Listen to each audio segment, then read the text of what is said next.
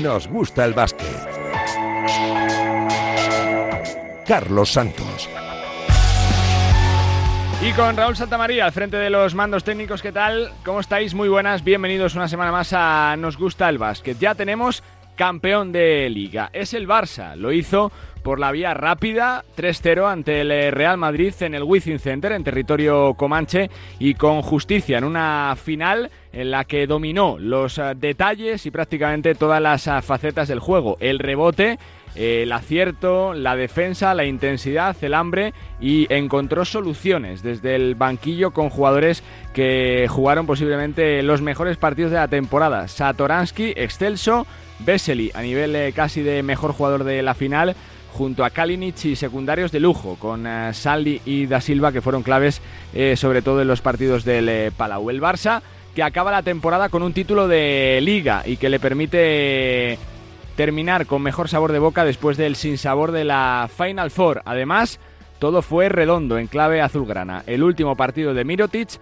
fue en la que fue su cancha, la del gran rival, fue con título de liga y además con el premio a MVP. El hispano montenegrino se marcha por la puerta grande.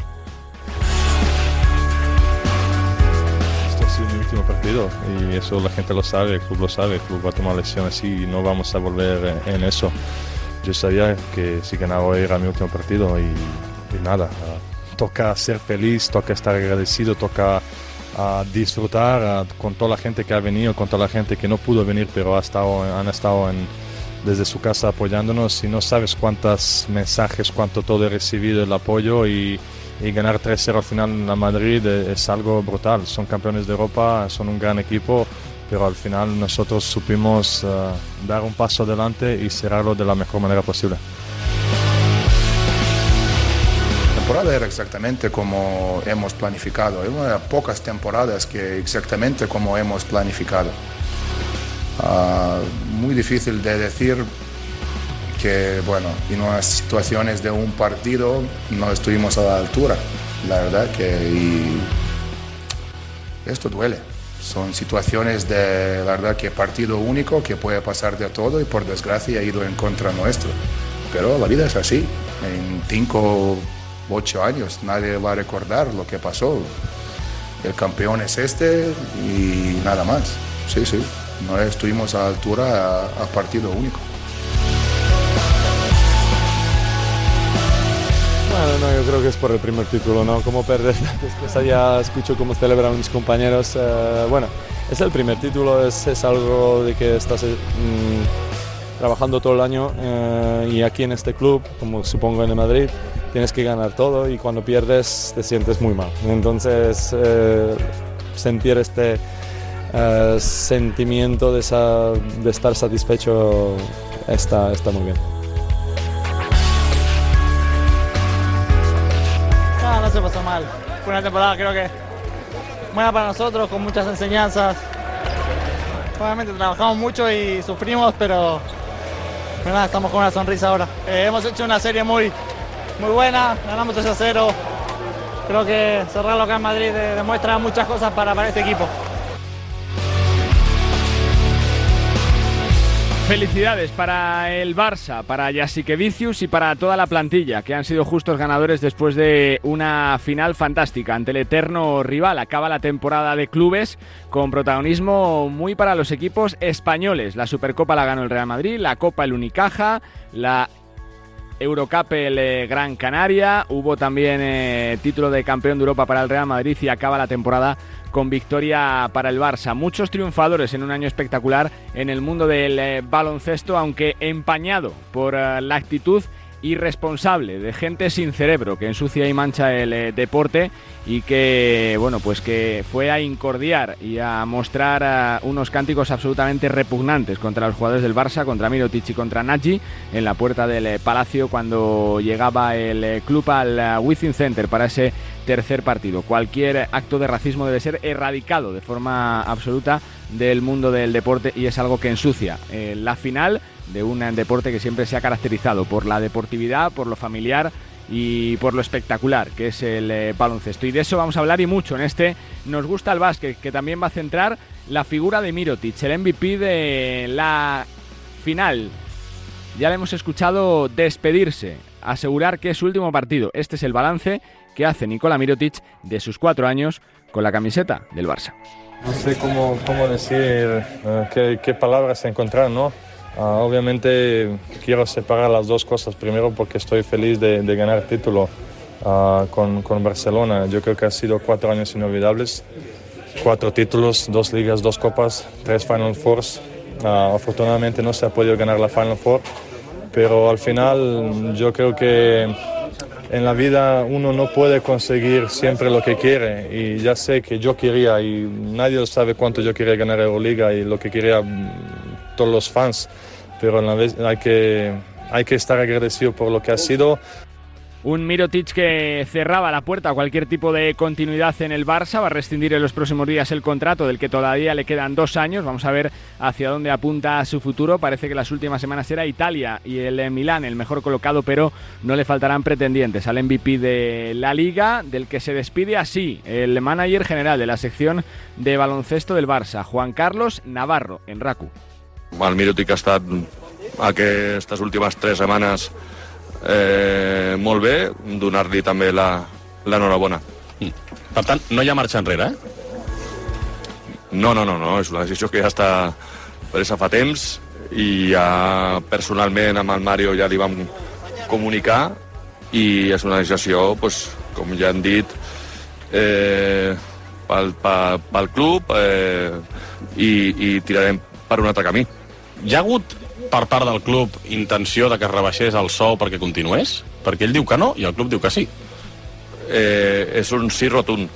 A part, moltes vegades amb el seu agent i, bueno, Bueno, reconoce Navarro que es una decisión que está tomada desde hace días, que él y Mario Fernández se lo comunicaron hace ya unos eh, cuantos días a Mirotic y que bueno, pues que es rotundamente cierto que el Barça le ofreció al jugador eh, bajarse el sueldo en eh, dos posturas totalmente diferentes, porque decía Nico en la entrevista con eh, Mundo Deportivo que no le había ofrecido el Barça rebajarse el, el, el, salario y que posiblemente lo habría hecho para intentar continuar así la próxima temporada. Sea como fuere, esta Liga CB ha sido el último título de Nikola Mirotic después de cuatro temporadas con la camiseta del Barça, con varios títulos de MVP y con cuatro títulos, dos ligas y dos copas. Un Barça que le ganó al eterno rival en su cancha, una Real Madrid que acaba así la temporada según su entrenador Chus Mateo.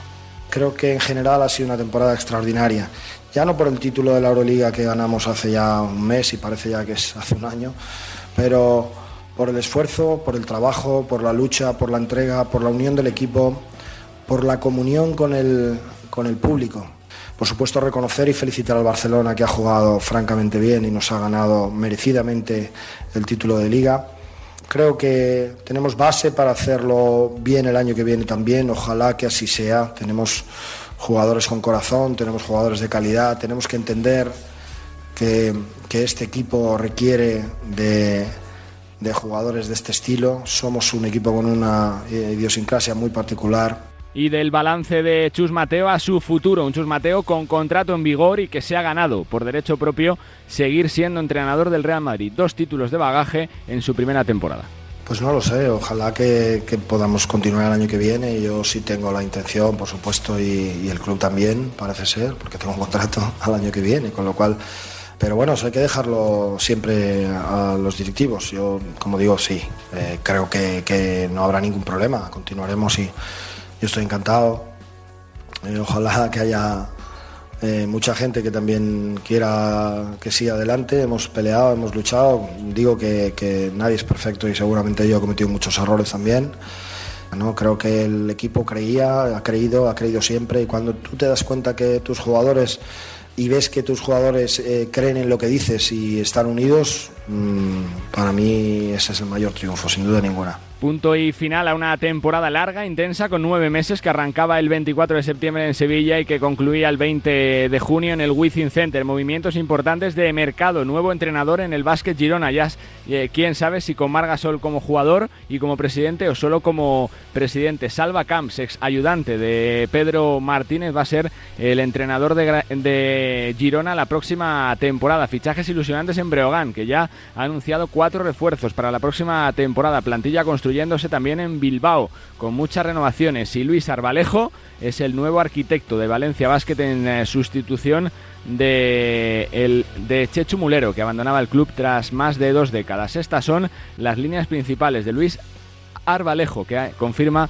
que Alex Mumbrú seguirá siendo entrenador taroncha. Sí, el entrenador del año que viene va a ser, va a ser Alex Mumbrú.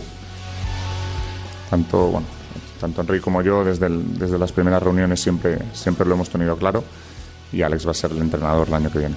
¿Puede diferir la plantilla? Claro que puede diferir la plantilla, no es lo mismo la Eurocup que la Euroliga. La línea es la misma, la filosofía del club es la misma, eh, los jugadores con contratos son los mismos, pero sí que sabéis que la Euroliga es una liga, una competición mucho más física que la Eurocup, los presupuestos no tienen nada que ver, entonces pues estamos intentando jugar con el tiempo, entre, entre el tiempo que tenemos para tomar decisiones nosotros y cuando nos llegue la noticia.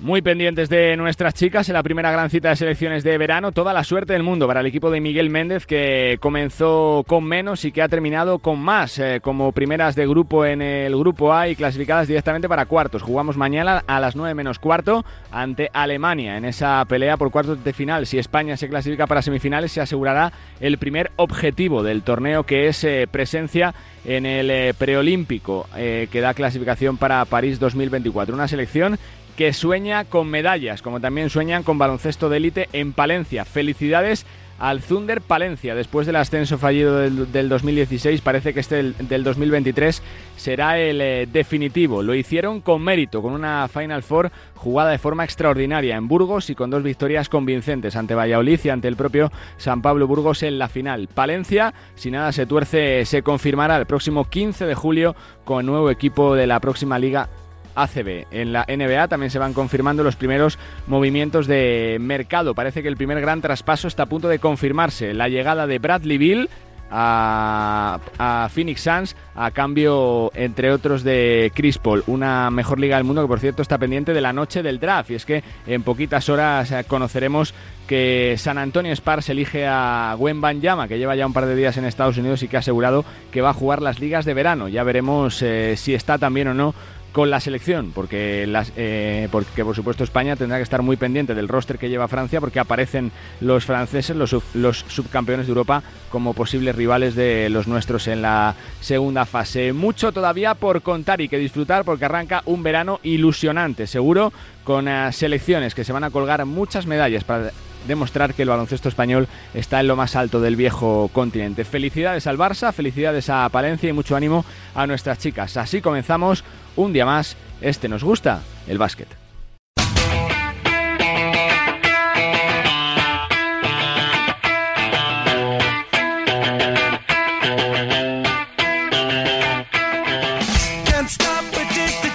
Escuchado a todos los eh, protagonistas, hemos puesto en orden los números del eh, título del Barça y toca analizar un poquito en profundidad lo que ha sido esta gran final y hacer balance un poco del año de los dos grandes, del eh, Barça campeón de Liga y del Real Madrid campeón de Europa y campeón de Supercopa. Enrique Corbella, ¿cómo estás? Muy buenas. Muy buenas.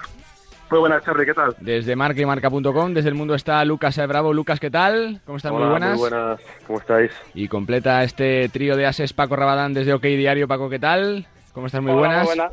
Muy buenas, Charlie, ¿cómo estás? Bueno, primero una primera aproximación ¿no? de lo que ha sido este título, Enrique, 3-0.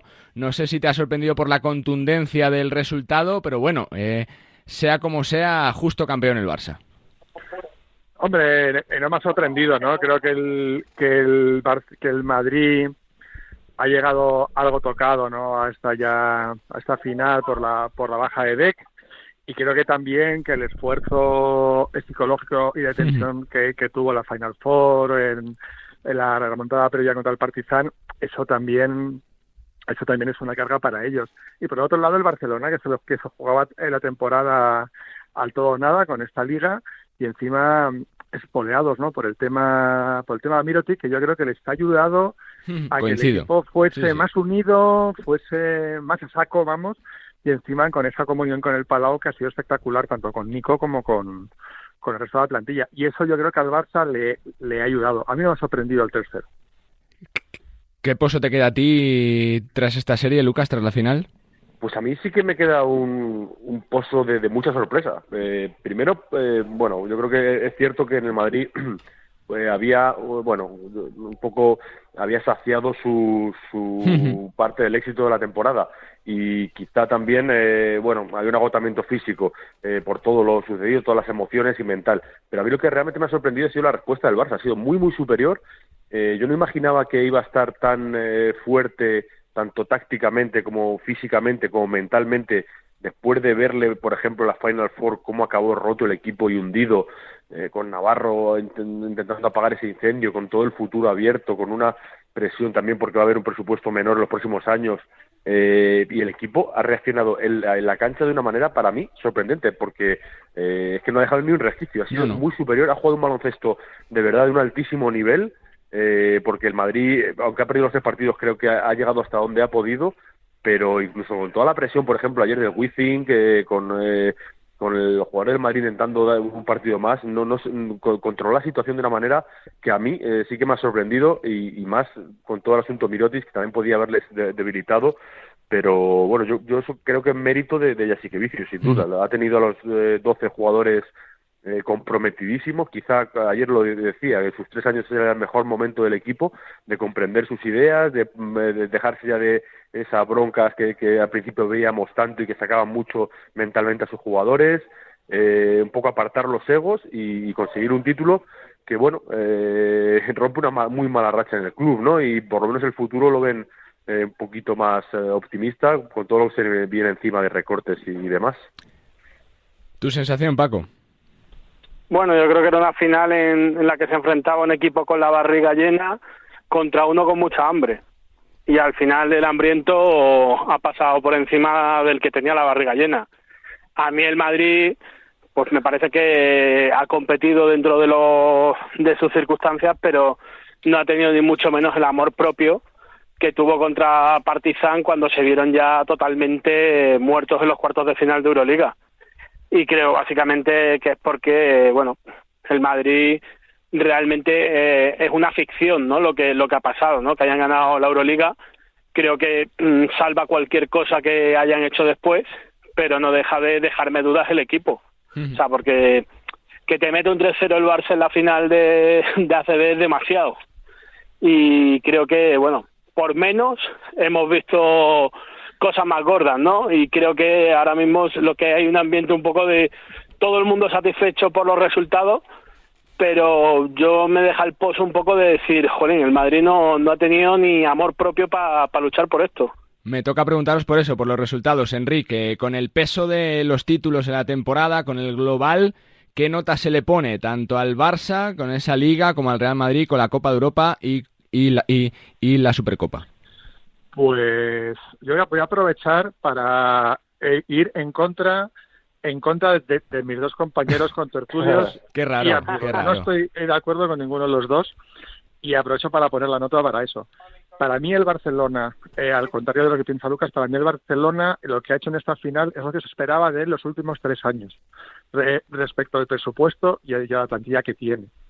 Yo creo que en, la, que en la Euroliga se ha dado un castañazo de estos años y que llegar a esta Liga CB y ser favorito con una plantilla más cara más larga y superior al Real Madrid es lo que tenía que hacer. Yo pues le pondré, le, iba a poner un 5, pero le pondré un 6 por el 3-0, por haber sido tan contundente en la final. Aunque en el fondo yo creo que el batacazo de la Euroliga no salva su temporada, pero bueno, yo le pondría un 6. Y luego, por supuesto, lo de la gestión de Miroti, que es para hacerse mirar aparte. Y luego en el Madrid, discrepo con Paco también, porque para mí que el Madrid haya ganado la Euroliga Coincido con él en que es una ficción en el sentido de que me parece una proeza deportiva de las más grandes que he visto en el baloncesto, viendo cómo llegaron, viendo las remontadas, viendo su plantilla, viendo los rivales que tenía. Es una ficción en, ese sentido, ¿no? sé, y, me parece una proeza. Y pero discrepo con él en que en la final yo sí creo que han competido. De hecho, en, los dos partidos en el Palau estuvieron a un nivel remontando y tal, pero estuvieron a un nivel alto y estuvieron cerca de ganar un partido yo sí creo que podríamos haber esperado más de ellos. Ayer te quedaste con esa sensación, ¿no, Enrique? No, ayer me quedé con la sensación de, de un equipo superior, pero es que para mí el Barcelona es muy superior al Real Madrid. Pero yo lo defiendo desde el principio de temporada. Para mí, para mí, por plantilla. Pero sí, sí creo que el Madrid compite mejor que el Barcelona. Puede ser una, puede parecer una incongruencia, pero es que en el fondo es la plantilla del Barcelona me parece top y más equilibrada y más potente que la del Madrid, pero el Madrid me parece que tiene jugadores que compiten especialmente.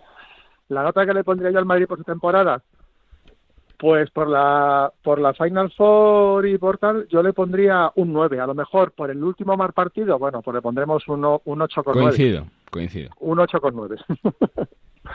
Tú, Lucas, tus notas de la temporada. Sí, bueno, va- me voy a contestar un poco a Enrique, que, que creo que... Soy yo no- incontestable, Lucas, incontestable. Yo no he dicho que el, que el Barça no, haya, no ha sido decepcionante estas tres temporadas. Claro que lo ha sido, y mucho. Lo que sí he dicho es que eh, ha, alcanzado un nivel excelente en este final, y Muy bueno, sorprendente para mí. ¿eh? Eh, y, y con respecto a las notas, bueno, también yo creo que ambos equipos tenemos que ponerle un poco el asterisco de la Copa del Rey, ¿no? Y eso se nos ha olvidado ya, pero ambos fracasaron ahí.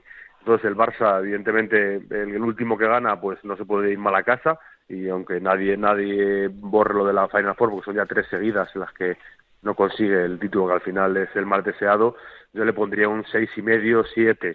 Y al Madrid, pues casi un nueve. Que el que gana la Euroliga, evidentemente, es que, Está no claro, puedes poner ningún pero. Es que la Euroliga, la Euroliga, y además más en un club como el Madrid, que es el ADN de no solo del baloncesto, sino, sino de, de todo el club, y ganar la Euroliga tapa cualquier otra cosa que ha acabado un poco agridulce, que perder 3-0, que bueno, pues evidentemente no puedes poner el 10 ni el ni el 9 quizá, pero también porque en la Copa, que pues también se la, se la pegó, ¿no? Pero bueno, tampoco ha sido una temporada fácil para el equipo, que, y creo que ese mes de mayo maravilloso y mágico, pues eh, vale por, por todo, todo lo demás, y, y al final eh, recordamos mucho la era Lasso, todas las cosas, las proezas, pero yo creo que dentro de 10 años eh, ese mes de mayo, esas remontadas, Sí, sí, con, sí. esas remontadas contra el Partizan y esa Final Four va a ser de lo que más se acuerde el aficionado del Madrid por encima de tantas cosas pasadas, ¿eh? porque es, y no- es casi la cumbre de todo. Profesor Rabadán. Bueno, a ver, yo lo que sí veo antes de poner las notas es que ahora, por ejemplo, si imagínate que el Madrid no gana la Final Four, que hubiera que no hubiera entrado aquel tiro increíble de Jules y Palma 3-0 en la final, ahora mismo estaríamos hablando de Chum Mateo, De- ¿qué va a pasar contigo, tío? hombre, De un 3. Pero así se escribe la historia Paco. del, del deporte, Sí, Paco, sí. así se escribe la historia del deporte. Delgada línea del éxito y del fracaso, Claro. siempre. Exacto, exacto, pero, pero lo que os quiero decir es que, o sea, y la nota del Madrid probablemente haya sido, habría sido suspenso. Entonces, que No, tengamos en cuenta ¿eh? eso cuando a Yul le atizamos. Lo digo porque mucha gente este año he visto en la afición, he visto compañeros que, madre mía, o sea, ni que fuera un, vamos, un, ma- un matado que no ha hecho nada en su vida, ¿sabes, no? Pero para mí, o sea, las notas de, del Madrid yo las personalizo un poco más, ¿no? O sea, y quizá mm, se ha demostrado que cuando Sergio Rodríguez ha estado, el Madrid ha funcionado como un nueve y medio, un 10, y cuando Sergio Rodríguez no ha estado, el Madrid era un 5. Coincido completamente. es, así de sencillo, o sea, Ujú. y, y creo que el que con el Barça, pues a ver, lo que decía Enrique, yo creo que el Barça, el problema que tiene es que siempre hemos tenido una expectativa tan alta, tan alta, porque Nicola Mirotic iba a hacerlo tan tan bien que al final se le ha vuelto todo en contra. Y cuando ya no le quedaba más escapatoria a Mirotic es cuando mejor ha jugado el Barça. Entonces, mm, eh, todo es muy condicional. Si tengo que poner notas, al Barça le doy un 7, al Madrid un ocho y medio. Pero que tengamos todas las circunstancias claras de lo que ha pasado esta temporada, ¿no? Y que ha sido un final súper condicionado y súper mm, extraño porque no, no es fácil que la estrella de que ha ganado 3-0 la final de la CB sepa que estaba jugando su último partido. Sí, sí, no, no. Por eso quiero hablar ahora, por la figura de Mirotic. Enrique, ¿cómo califica sus cuatro años en el eh, Barça? ¿Para ti es eh, de éxito, de correcto? ¿Crees que hace bien el club en prescindir eh, de él? ¿Lo renovarías? ¿Cómo lo ves? Es un tema complicado, ¿no? Porque es un jugador, no, no sé si es el más caro de Europa, pero probablemente uno de los más caros jugadores que hay en Europa. Y es verdad que si tú miras sus números, sus números, no, más que correctos, son buenos. Pero claro, su incidencia en el juego y el impacto suyo en momentos muy decisivos, por ejemplo, las fin- en las Final Four y demás, no ha sido hiperdeterminante. O sea, yo no voy a poner, yo, o sea, yo no voy a dudar nunca de Mirotic. Me un jugador top, me parece que es un ganador, pero sí es verdad que a lo mejor en algún momento de la temporada esperaban más de él en Barcelona. Pero su rendimiento a lo largo de estos años, el nivel medio ha sido altísimo y es un jugador y de hecho el Palau creo que se lo reconoció, Sí, ¿no? sí. Los dos partidos. eh, Tomó partida claramente por Mirotic. O sea, entonces, eh, eh, eso por un lado. Y por otro lado es la gestión del Barcelona de esto. Pues la verdad es que es muy eficiente. O sea, es que no hay quien lo entienda que, dos días antes de una Final Four, eh, o sea, de, de, eh, de una final ACB, fi- filtren esta historia. Y por otro lado es, oye, tú tienes firmados dos años más a un jugador. Que no quieres prescindir, que, que no quieres contar con él, pues le paga los dos años. ¿Qué hay que negociar? O sea, ¿cuál es el problema? ¿Qué te vas a ahorrar? Si se lo vas a pagar igual. Lo, lo único que, que van a hacer es judicializar el tema para pagárselo más tarde y que otro presidente o otra directiva tenga que hacer eh, que pagar ese dinero. Porque si vosotros fueseis Mirotic, perdonaríais un euro. Ni un euro. Entonces, ¿qué, ¿qué se va a ahorrar el Barcelona? Ni un euro.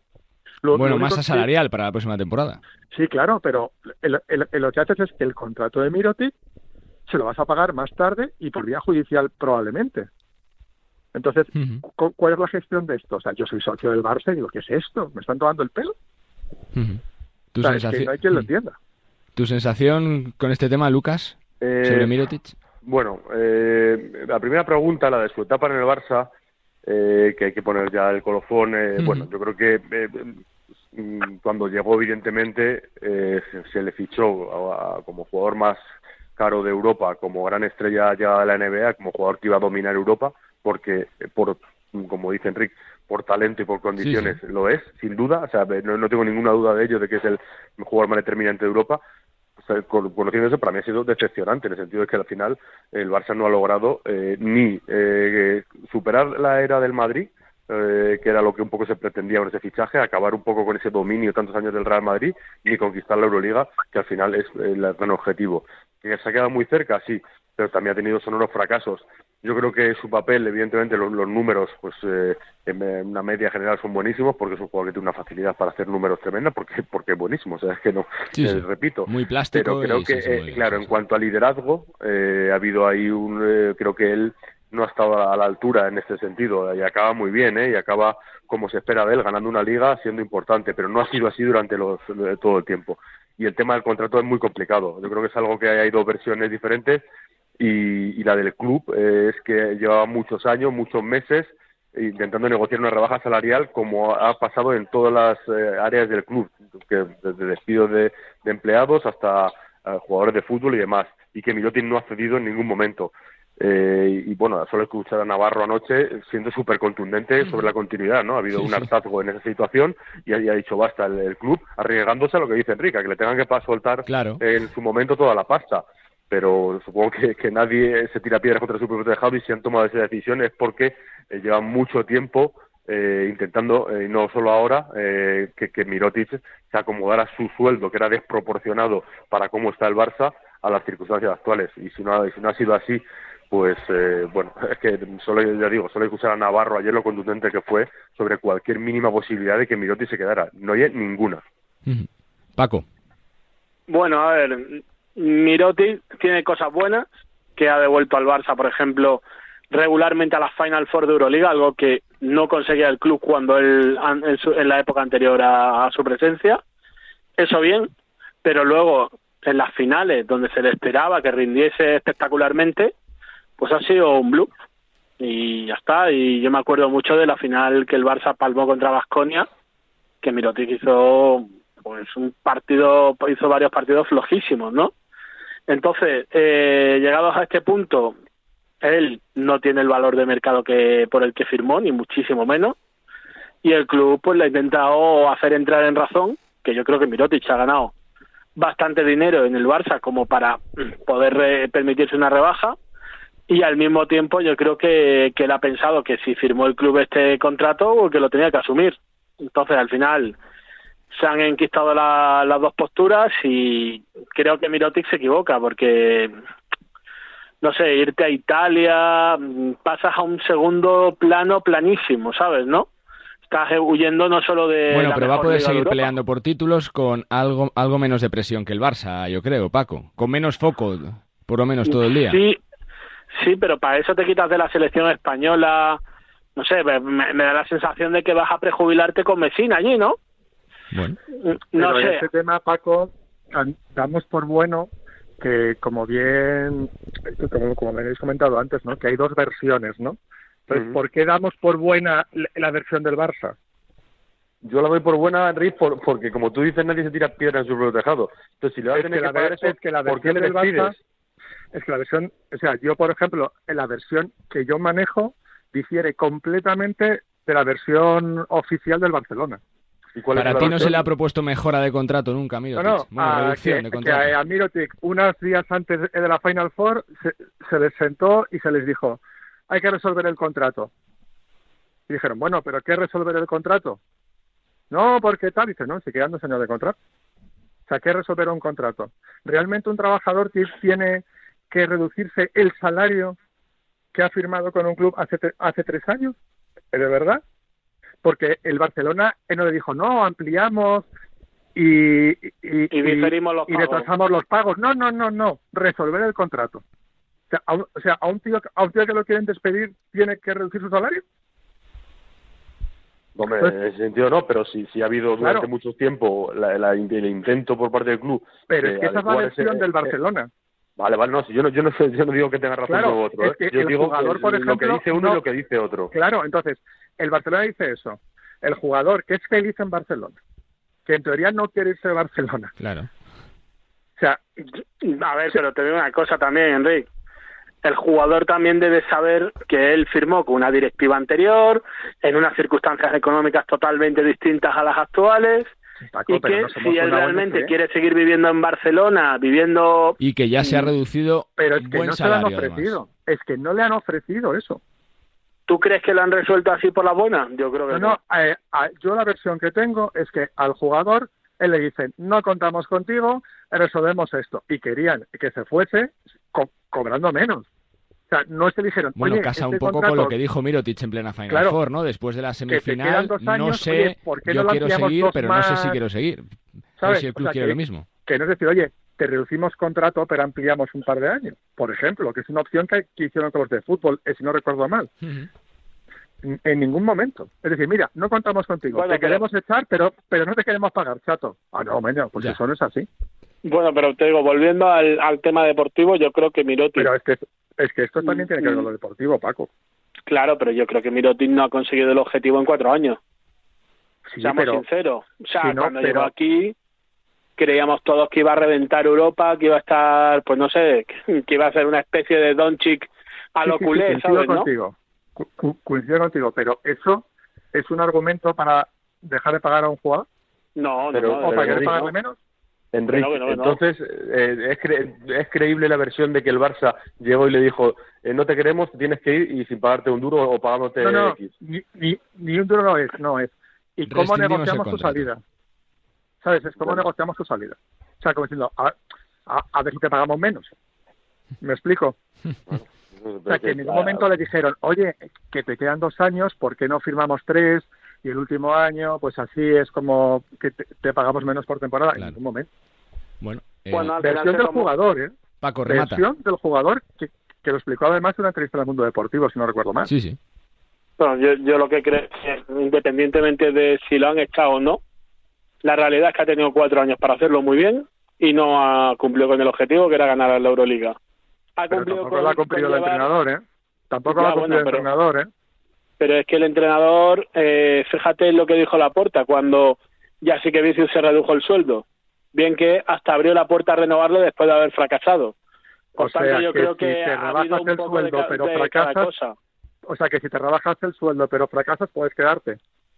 Es lo que ha dicho Laporta. Yo no soy el que gestiona el Barça. No, no, no, no. Eh, Está claro que la gestión de la porta, todo, todo, todo, todo la estamos viendo. Que me parece que el que se la va a comer va a ser el presidente Siguiente. Exactamente. Pero realmente n- no tiene mucho sentido. Si haces bien tu trabajo, es según el club o no, el único criterio para que te quedes es, es que te rebajes el sueldo. No es muy, no sé, yo no lo veo muy lógico. Desde el punto de vista del Barça, ¿eh? Por no enredar más con el tema Mirotic, en los próximos días espera que hable Juanqui más de lo que dijo ayer, que dijo que era rotundamente cierto que se le había propuesto a Mirotic eh, rebaja salarial para poder plantearse una continuidad, aunque sin confirmar que si se le hubiera bajado continuaría con el Barça. Eh, tema para rematar, contando con que Chus y Saras van a ser los entrenadores la próxima temporada. Enric, ¿qué proyectos de futuro ves? Eh, ¿Ves un Barça muy diferente, menos competitivo? Por la reducción eh, salarial, un Real Madrid que se rearme con Campazo pero con más jugadores de los que se esperaba por este por este resultado final o no? ¿Cómo lo ves? Bueno, de, momento eh, eh, te veo muy seguro de que Chus va a seguir. lo que dijo ayer, tiene contrato. Sí, no, no. En principio sigue, evidentemente, pero bueno, en el Madrid puede pasar cualquier cosa. Yo creo que van a ser los dos mejores equipos de España, aun, aun con la reducción que hay en el Barcelona y que van a ser equipos top en Euroliga, estoy convencidísimo. Y evidentemente creo que el Madrid con Campazo y un año más de experiencia de Musa, Estonia y demás, va a ser un equipazo. Les queda resolver el tema de Tavares, ¿no? que creo que entra en su último año de contrato, si no me equivoco, que para ellos es, sí. es, es, super capital y de igual. Y el Barcelona, aun con reducción, van a tener un equipazo seguro, porque además todos los grandes jugadores que han ido al Barcelona y eso es muy importante. Lucas, ¿puede cambiar un poquito la percepción que, tenía antes de la final el Madrid de hacer pocos retoques, de campazo y poco más después de este 3-0 o no? Eh, bueno, yo, creo que eh, el core del equipo eh, está ya. o sea, con la llegada de Campazo, pues Campazo, Musa, Estonia, Tavares, Deck, yo creo que Poirier seguirá, Yabusele, la verdad que tienes ahí jugadores todos en una edad bastante jóvenes y con y dominadores y en plenitud, ¿no? Y lo que ha ocurrido con esta Euroliga estos últimos meses es que los tres veteranos que podíamos pensar que va a ser de ellos han ganado el derecho a decidir, tanto Jules como Rudy como Sergio Rodríguez. O sea, que salvo que ellos no quieran... el derecho. Claro, eh, ¿quién dice nada? Pero sí que hay eh, cuatro o cinco jugadores que puede cambiar mucho la plantilla, eh, que creo que seguramente no van a seguir. Eh, eh, sobre todo Corser y Hanga, son dos jugadores que sí que están en ese grupo veteranos, pero quizá eh, es el momento de que salgan. Y yo siempre me pregunto que, se le, que, los que vengan tienen un papelón, porque hacerlo mejor que ellos es muy complicado. Y, y luego, bueno, pues gente como Anthony Randolph, como eh, eh, gente que ha entrado menos en las en la, y que, ha sido la gran decepción del, del año. Eh, bueno, esos jugadores hay que sustituirlo, ¿no? Porque tienes que tener una plantilla de 13, 14 jugadores y, bueno, dependiendo del, del, de la cantidad del esfuerzo económico que quiera hacer o no el Madrid, eh, pues, pues va a ser más potente o menos. Pero creo que la base la tiene su Mateo para continuar creciendo con, con este equipo. Y luego, bueno, va a ver el tema base, ¿no? William Goss mm, seguro que no va a seguir, me consta. Eh, entonces, bueno. ¿Y no pues te parece un error Sí, sí, sí, me parece un error. o sea, que me coste no quiere decir que no me parezca un error. las ofertas que tiene son complicadas para el Madrid que pueda llegar ahí, ¿eh? Bueno, según a mí me, por lo que yo sé, eh, es que no, es que ni Madrid ni a intentar renovarle, o sea que tampoco que haya, haya sorpresa mucho las ofertas. Pues lo que no sé si van a fichar, mercado, porque si, van a fichar otro base, eso es, porque Campazo, Sergio Rodríguez, Jul eh, Alocen eh, sabemos que no, bueno, no, ha vuelto a jugar. A Valde veremos a ver. A Valde, tiene contrato y con lo que costó. Y luego Españolo, que es un jugador que está cedido y que lo ha hecho muy bien este año en Eurocup, en Italia. Bueno, veremos. Yo creo que es posible que vayan a por otro base americano. Paco. Bueno, yo, yo creo que el Madrid, lo que dice Lucas, tiene el core preparado, el core hecho, y ahora simplemente hay que reajustar un poco los roles, ¿no? Que Campazo quieras que no es un jugador que necesita mucha bola, que tiene mucho impacto en el juego y que tienen que definir un poco todo el tema del ataque. O sea, yo creo que esto va a seguir siendo muy un Madrid muy de Tavares, pero vamos a ver si Gerson y Musa están conformes con que Campazo vaya a llevar los galones y vaya a llevar un poco el peso del ataque, que es lo que todos esperamos, ¿no? De respuesta breve, ya por cerrar, Enrique, eh, no tienes dudas, ¿no? La continuidad de los entrenadores, ¿no? Tanto de Saras como de Chus para la próxima temporada. Yo creo que se lo, que se lo ha ganado Chus Mateo seguro y, y Saras con esta final tan dominante también, creo que se lo merece, ¿no? Yo, yo, yo, yo era de la opinión que, que Saras ya había cumplido un ciclo y demás, pero con este final que ha tenido, yo creo que se que y si encima se baja el sueldo, como dices, como dices, pues pues sí, ¿no? Pero yo yo sí apuesto por una continuidad de los banquillos y yo siempre soy un gran defensor en general de la continuidad de los banquillos. De la continuidad. Eh, yo- ¿Descartamos yo- sorpresón Lucas con Chuso o no? Bueno, yo, mm, yo espero, ¿no? espero que para mí es el gran triunfador de, de esa temporada. Eh, y creo que hay que romper una lanza por Chus, porque Sin no duda. solo por, Sí, sí. por lo que ha conseguido, entrar en la historia del Real Madrid, sino por cómo lo ha conseguido, ¿no? En un territorio súper hostil. Eh, pensábamos eh, muchos que, o la mayoría, que, después de la era de Lasso esto iba a ser una hecatombe y lo que ha conseguido es aguantar todas esas críticas y ponerse a trabajar y con un perfil bajo pero pero súper técnico y con esa continuidad un poco del proyecto ha hecho, ha hecho historia. O sea que creo que echarle además sería tirarse un tiro en el pie por parte de la directiva porque se quedaría sin, sin colchón, ¿no? Eh, y, el tema de Vicius, si él está dispuesto a bajar el sueldo y a lidiar con una plantilla de menor calidad, pues evidentemente es el hombre, ¿no? Que lo ha demostrado hasta finales lo que es capaz de conseguir a- con sus jugadores, pero él, él mismo creo que va a saber que no va a manejar la plantilla que ha manejado los tres últimos años, que era la mejor de Europa. Entonces, bueno, va a ser interesante en ese sentido. Tú cierras, Paco. Bueno, los veo a los dos. A ver la cobertura, Paco, muévete un poquito. ahora Ahora mejor, sí. te decía que creo que, que los dos están renovados. Creo que Sara se lo ha ganado con esta gran final que ha hecho de ACB y Chus, evidentemente, por el tema de la Euroliga. Pero yo tampoco sería un chico que me confiaría mucho en cualquier caso con los dos, ¿sabes? ¿No? O sea, porque al final estás a otra otro pezón de la Copa del Rey del año que viene, como pasa, ha pasado a los dos con Unicaja, de, de que te puedan dar un toque. Entonces, bueno, de momento, merecido la renovación por parte de los dos, pero no te descuides porque no veo ningún ninguno de los dos puestos cubierto a largo plazo. Bueno, pues esto es lo que nos deja la final del ACB, el eh, triunfo del eh, Barça, la derrota del Real Madrid, aunque al peso dos títulos a uno en el global para los blancos que ganaron Euroliga y Supercopa ante la Liga del Barça. Veremos lo que nos depara el futuro porque seguramente serán días de anuncios, de renovaciones, de salidas y sobre todo de concretar la principal, que es la salida de Nikola Mirotic eh, del Barça. Feliz final de temporada y, y lo que os queda por delante. Chicos, gracias. Un abrazo. Un saludo. Chao, chao. Gracias a Enrique Corbella desde Marca y Marca.com, a Paco Rabadán desde OK Diario y a Lucas Saez Bravo desde El Mundo en este tiempo de opinión aquí en Nos Gusta el Básquet.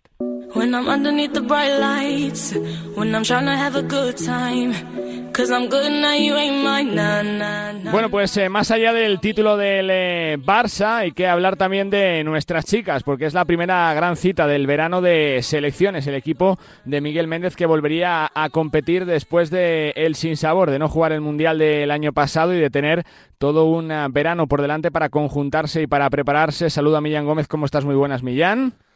Hola Carlos, muy buenas. Desde La Voz de Galicia, desde Radio Marca, desde Radio Galega y desde Canal FEP, muy pendiente siempre del baloncesto femenino, Millán, una selección que ha ido claramente de menos a más en este campeonato.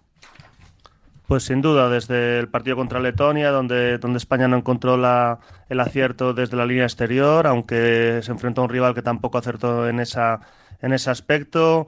Eh, es cierto que en ese día contra Letonia pues, pues pudo jugar muy poco eh, María Conde, sí que completaron dos partidazos eh, Raquel Carrera y Laura Gil y aportando su liderazgo Alba Turrens, que, que yo creo que es fundamental. A partir de ahí contra Montenegro y contra Grecia, España sí que circuló muy bien el balón, especialmente con Maite Cazorla y con, y con Cristina Ubiña, con mucho acierto por parte de España, también desde fuera. A partir de ahí ya ese partidazo contra Montenegro de, María Conde, jugadora sumándose a la rotación como, como Paula Ginzo, teniendo continuidad Alba Turrens.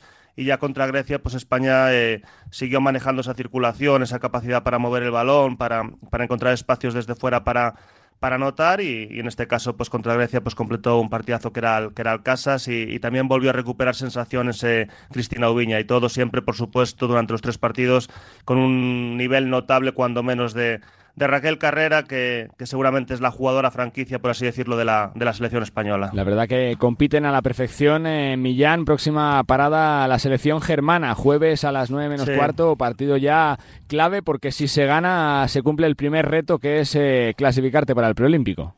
Sí, además Alemania viene de jugar un partido más porque se ha tenido que eh, enfrentar a a, Eslovaquia en ese partido para, poder clasificarse para, los cuartos de final, por tanto tiene un mayor cansancio. Eh, eh, Alemania es un equipo que también tiene buen manejo de balón, que tiene eh, cierta amenaza exterior y perdió el primer partido contra Francia, donde cometió excesivas pérdidas que permitió al equipo francés correr en, transición. En aquel primer partido, Leo Fievich, Leoni Fievich, la jugadora de, Zaragoza, no, no, no jugó pero en cambio los dos, en el último partido contra Eslovaquia, pues Mari Gulic, la pivot de, Valencia Basket, que es una pivot completísima en cuanto a juego al poste, en capacidad reboteadora, visión de juego y también tiene amenaza exterior, pues completó un partidazo con 26 puntos, 9 rebotes y 4 asistencias. Y Leoni Fievich, una exterior que tiene una conducción de balón sensacional, que es una jugadora muy elegante, que tiene eh, capacidad para, para, anotar desde larga y media distancia, tiene capacidad para penetrar, pues también estuvo muy completa con 15 puntos, 8 rebotes y, y 5 asistencias. Es un rival importante Alemania, pero eh, evidentemente yo creo que España por potencial y, y por, eh, y por rotación creo que es un equipo superior y, España es favorita para, para, optar a medalla. Vamos paso a paso, Millán, con el respeto que hay que tener siempre por los rivales. saldría Hungría seguramente en semifinales, una selección que nos ha mm. ganado los dos partidos en la preparación y por el otro lado del cuadro casi nada. Queda un Bélgica-Serbia que va a ser espectacular y un Francia-Montenegro. Mm. Sí, sí, sí, porque Francia sigue siendo igualmente competitiva pese a las pese a las bajas, Serbia con esa con esa con ese talento que tienen y, bueno, en el caso de, Hungría eh, los amistosos son otro tipo de, contexto, pero estamos viendo en estos primeros partidos donde, donde se ha clasificado directamente para, para cuartos de final, donde se van a enfrentar a la República Checa, pues que por ejemplo jugadoras como, eh, como Kiss han destacado y, y es, un, es un rival a, tener en cuenta. No obstante, creo que más allá seguramente de, Francia, yo personalmente creo que España tiene eh, opciones sin duda de, ganar el oro y sobre todo manteniendo esta, esta evolución positiva. Yo creo que, que contra España, contra Francia, hipotéticamente, España es perfectamente competitiva. Eh, lo sería con, toda la rotación disponible en Francia, pues qué decir con las, con las bajas tan eh, importantes que tiene el combinado francés. La verdad que hay que soñar porque estas chicas se lo merecen y por supuesto que estaremos pendientes desde mañana jueves con esa con ese pierde paga, con esa pelea por las medallas. Fuerte abrazo Millán, gracias, es un placer. Nunca había escuchado ese de pierde paga y me lo apunto. Muchas gracias, Carlos. Un abrazo. Abrazo, Millán. Seguimos, venga, con más temas.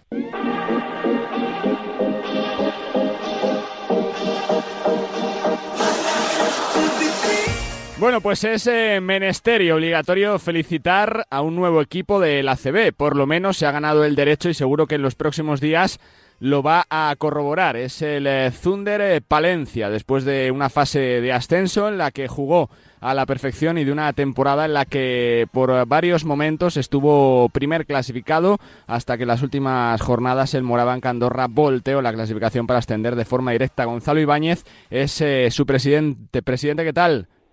¿Cómo está? Muy buenas. Muy bien, pues muy, muy contento y muy feliz por la ciudad y por la provincia. Bueno, supongo que son, días que son días ¿no? Eh, de celebración, de, de, felicidad, porque es fruto del trabajo que se lleva haciendo ya años, ¿no, presidente?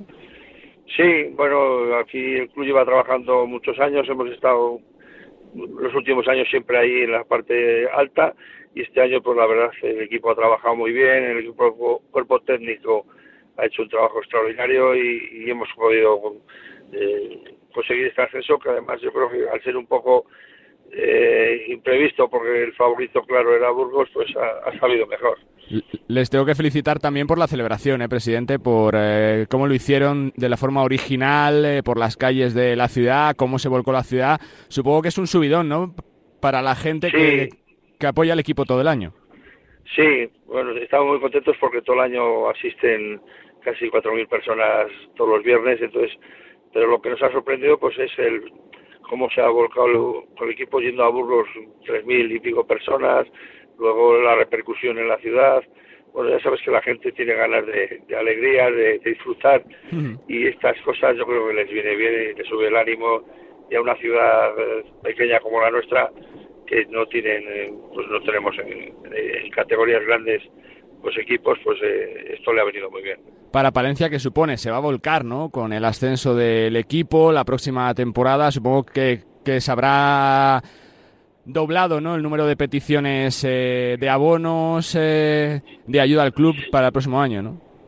Sí, hay, hay una expectación tremenda, ya con la gente pidiendo que saquemos los abonos. pero bueno, eh, intentamos un poco la filosofía que tenemos, que es que no depender, o sea, que, aquí sean la masa social, los abonados, pues la iniciativa privada, las empresas, un poco de ayuda también de instituciones, que se volcándose un poco todo, yo creo que eh, sacaremos adelante el proyecto y podremos salir en, ACB. Le quiero preguntar por lo que me decía al principio, ¿no, veía claro eh, eh, subir este año, pese a que se ha hecho una buena temporada, que el equipo siempre ha estado en la zona alta, siendo líder incluso durante jornada, ¿lo veía complicado, presidente, o no? Pues sí, porque ha sido el Aleforo de mayor nivel de los últimos años, ¿no? La que estaban estudiantes, Andorra, Burgos, Coruña, eh, ciudades y equipos con, con, potencial y, la liga yo creo más difícil que hemos jugado.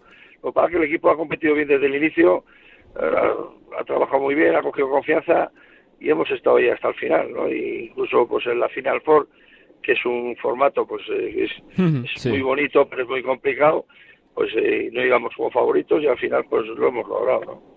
va a tocar remangarse mucho, presidente, eh, eh, para conseguir los requisitos eh, para la CB. ¿Son días de, poco sueño, de mucho teléfono, de muchas reuniones o no? Sí, sí, sí. Bueno, ya estamos hablando ya con patrocinadores, instituciones.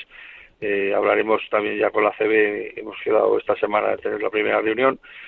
Mm, es difícil, complicado, pues para una ciudad pequeña nosotros, pero yo creo que es factible, no como hace siete años que lo conseguimos y era inviable. El flujo este teléfono hace entonces era inviable y, yo creo que era muy malo para las dos categorías, no tanto para la de arriba como para la de abajo.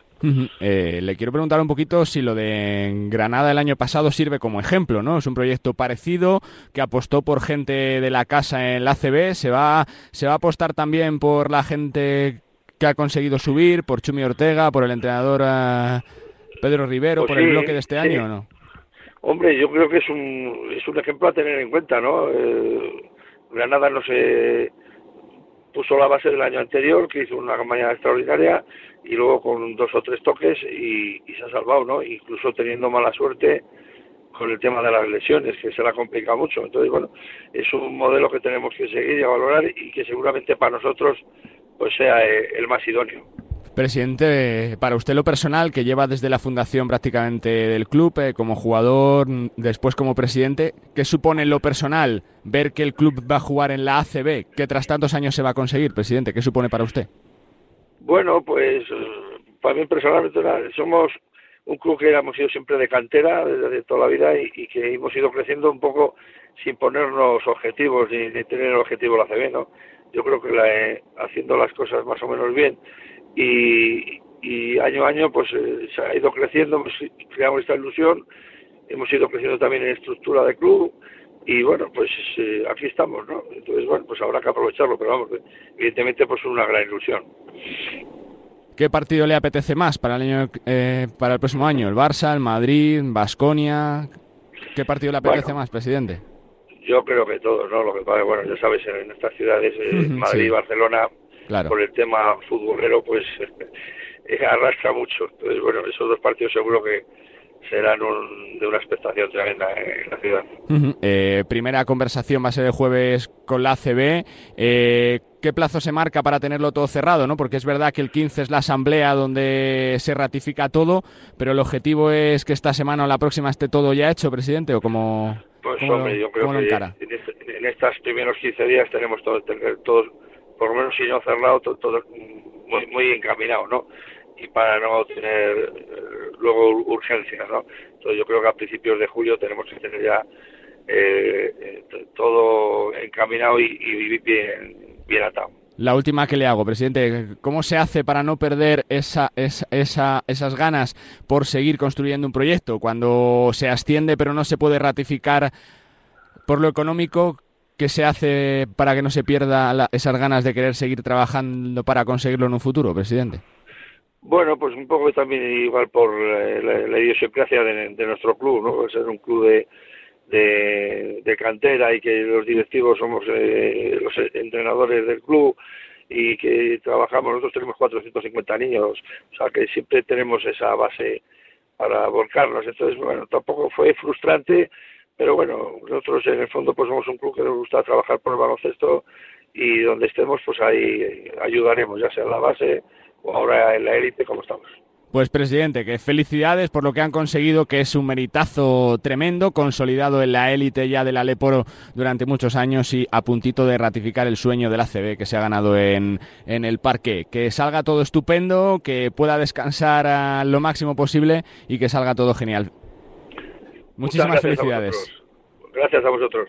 Gonzalo Ibáñez, presidente de Zunder eh, Palencia, merecidísimamente equipo que se ha ganado el derecho a ascender al ACB eh, por vía deportiva y que parece que este año sí que lo podrá ratificar en lo económico los próximos días antes de que el 15 de julio eh, se ratifique definitivamente la asamblea de la Liga ACB. Nuevo equipo, el Palencia, debutará en la máxima competición del baloncesto español. Nos gusta el básquet. Bueno, pues presta atención a la historia que te voy a contar. Eh, se llama Esther García, es de Llanera, de una población de Asturias, y es eh, capitana de la Andrews Academy de Cleveland con 16 añitos. Hola, buenas. Hola Esther, ¿qué tal? ¿Cómo estás? ¿Todo bien? Todo muy bien. Bueno, la pregunta es, ¿qué hace una chica como tú en Cleveland, capitana de un instituto, siendo tan joven, Esther?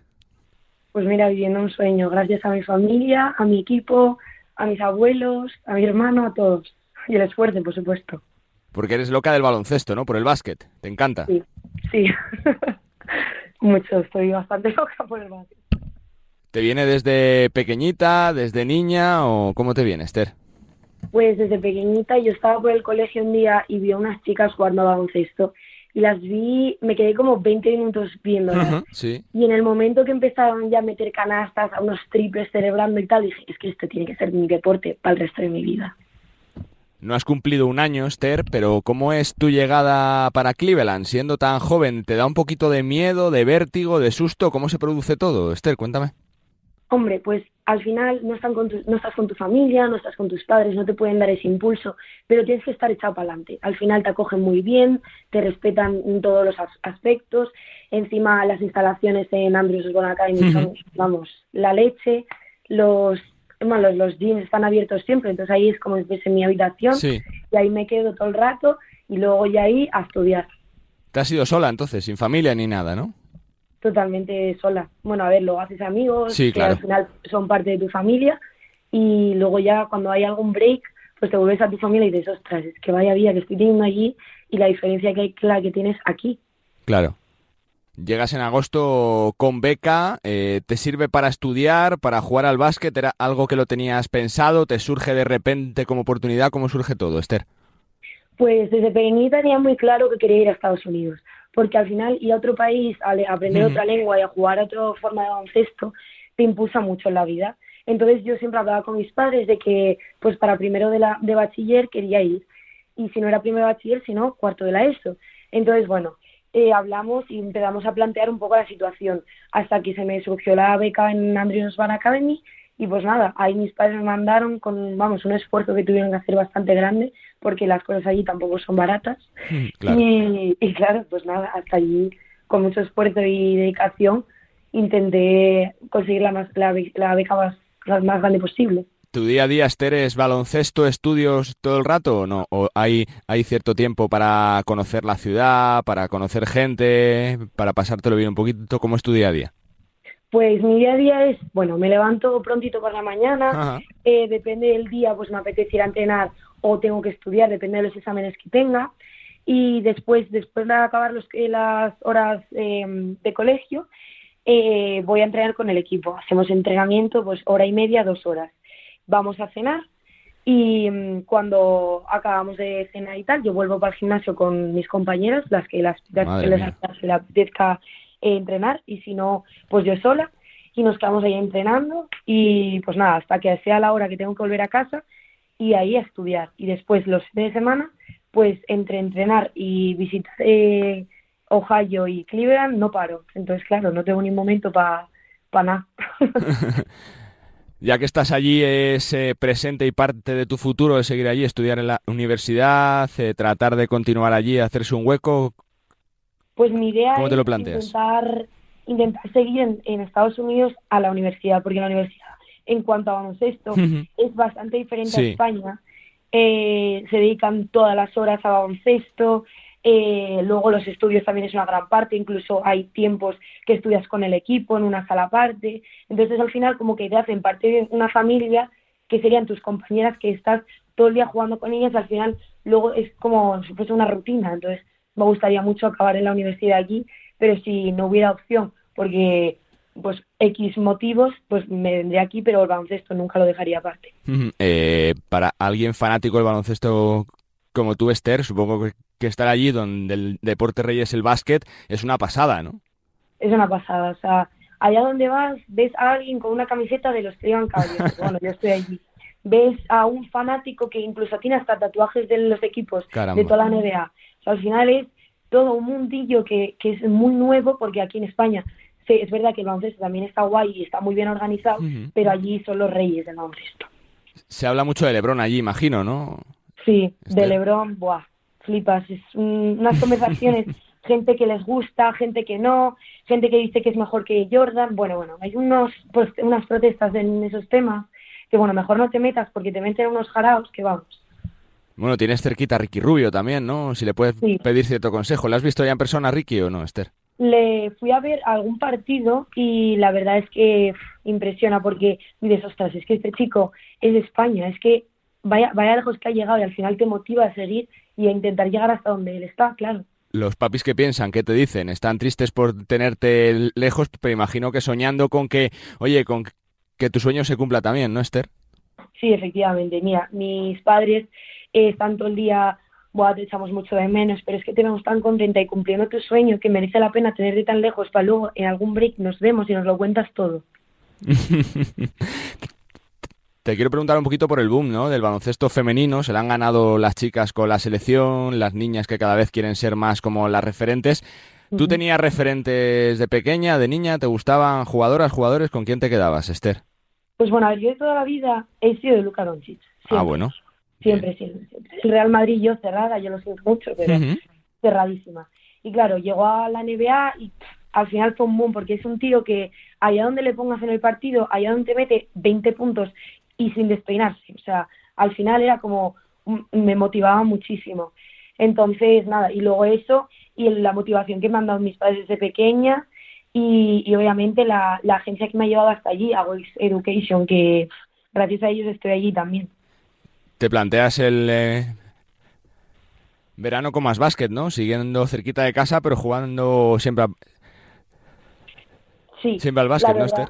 Sí, sí, sí. La verdad es que, bueno, dentro de 10 días me voy a Nueva York a hacer un campamento con el Club Deportivo Archivo, que es mi club de aquí, de toda la vida, donde, yo ahí empecé a florecer con el básquet, porque antes, bueno, se me daba bien, pero luego ya que me metieron caña ahí en el club y de, gracias a ellos también estoy muy, muy centrada y me motivan mucho. Entonces, nada, eso. Eh, pues para adelante con ellos y, y intentar hacerlo lo mejor posible de carrera que te motiva? ¿Qué te gustaría hacer, Esther?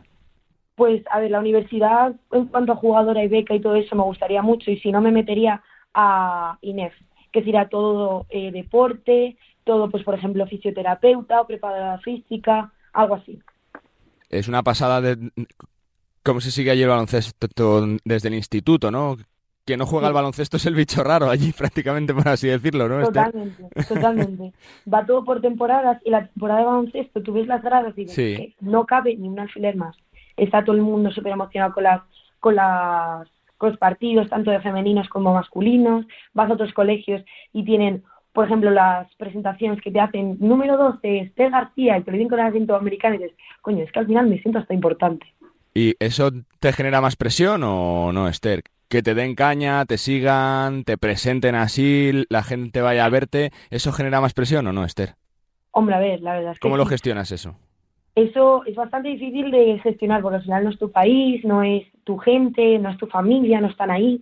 Entonces al final tienes que intentar ser lo más humilde posible porque al final tú estás ahí de extranjero y tienes que darlo lo posible para llegar lejos. Entonces, claro, hay que ser totalmente humilde, jugar con cabeza y tanto fuera como dentro de la pista ser tú mismo, claro.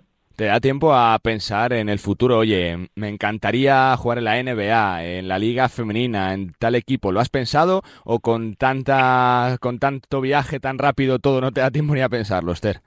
Pues a ver, he pensado muchas veces en llegar lejos, pero claro, obviamente si no pongo mucho esfuerzo no voy a poder llegar. Entonces estoy intentando hasta por verano, vacaciones y todo, intentar entrenar lo máximo posible para poder llegar. Pero claro, es un pensamiento que va a venir mucho después. Entonces, poco a poco ya verá hasta dónde llego, hombre. Como niña es, es una pasada, ¿no? Ver cómo dónde ha llegado el baloncesto femenino, ¿no? Comparado con los últimos años, lo que ha conseguido la selección, todos los referentes que hay. Sí, la verdad que es un orgullo ver que ha crecido tanto el, el baloncesto femenino. Pues Esther, que, felicidades por la valentía que tuviste, por perseguir tus sueños, que, que, con ese pico seguro que vas a llegar lejos y con esa cabeza también y que toca trabajar, toca pelear para seguir cumpliendo sueños. Suerte y gracias, Esther. Muchas gracias, hasta luego. Esther García, asturiana de Llanera, 16 añitos, en Andrews Osborne de Cleveland, cerquita de los mejores, formándose como persona y también como jugadora de baloncesto. Una estrella en ciernes que se le ha ocurrado y que lo seguirá haciendo. Pues con una futura campeona ponemos punto y final a este Nos gusta el básquet en el que hemos hablado y mucho de la final del ACB y de ese título del Barça que ha puesto punto y final a la temporada oficial de clubes, a la 22-23 y hace semanas eran los eh, Nuggets los que conquistaban el anillo. En las últimas horas ha sido el Barça el que ha ganado con justicia la Liga ACB. Real Madrid, Unicaja, Gran Canaria, y Barça se han repartido los títulos esta temporada y seguro que les vemos enfrentarse en la próxima Supercopa del mes de septiembre. Nos espera un verano espectacular. Suerte para nuestras chicas que seguro que nos dan la primera de las alegrías del eh, verano que remataremos con el eh, Mundial masculino. Y mientras tanto, la sub-18 masculina con un equipazo. El Mundial sub-19 femenino de Madrid. Una auténtica pasada lo que tenemos. Eh, por delante. Como siempre, ha sido un placer acompañaros en esta semana. El baloncesto que no para y la radio del deporte tampoco. Sean felices, disfruten de la vida y nosotros nos escuchamos la semana que viene. Adiós.